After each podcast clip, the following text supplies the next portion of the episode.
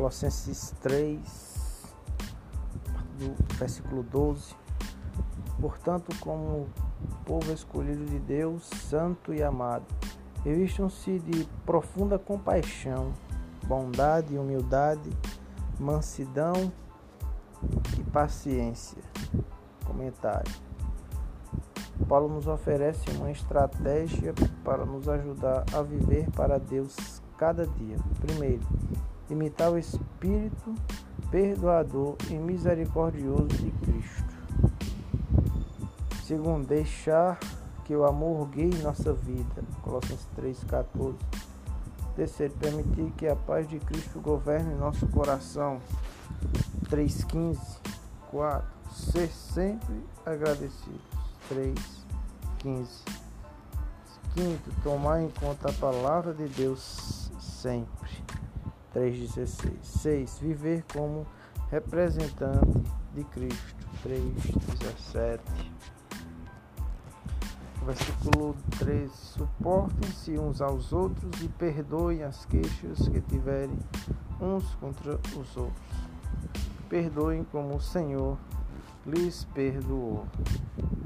Chave para perdoar o outro é recordar o muito que Deus nos perdoou. Ele, é difícil perdoar alguém que se equivocou um pouco, quando Deus lhe perdoou tanto. Pensar no perdão e o amor infinito de Deus pode nos ajudar a amar e perdoar os outros. 15. Aqui a 14. Acima de tudo, porém, revistam-se do amor que é o elo perfeito. Todas as virtudes que Paulo nos anima a desenvolver se vinculam perfeitamente entre si por amor. Na medida que nos revestimos delas, o último objeto que devemos nos pôr é o amor, o qual mantém todas as demais em seu lugar. Praticar uma lista de virtudes sem praticar o amor pode nos conduzir a uma distorção, fragmentação e estancamento. 1 Coríntios 13, 3. Os cristãos devessem viver em perfeita harmonia. Isso não significa que não devam existir opiniões distintas, mas sim os cristãos devessem trabalhar juntos em amor, além de suas diferenças.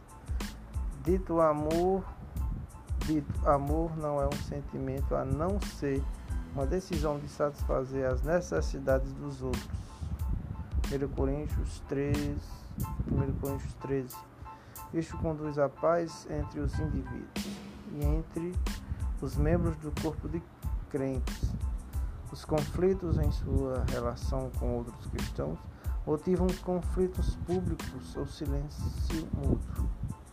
Considere o que pode fazer para sanar sortes relações em amor.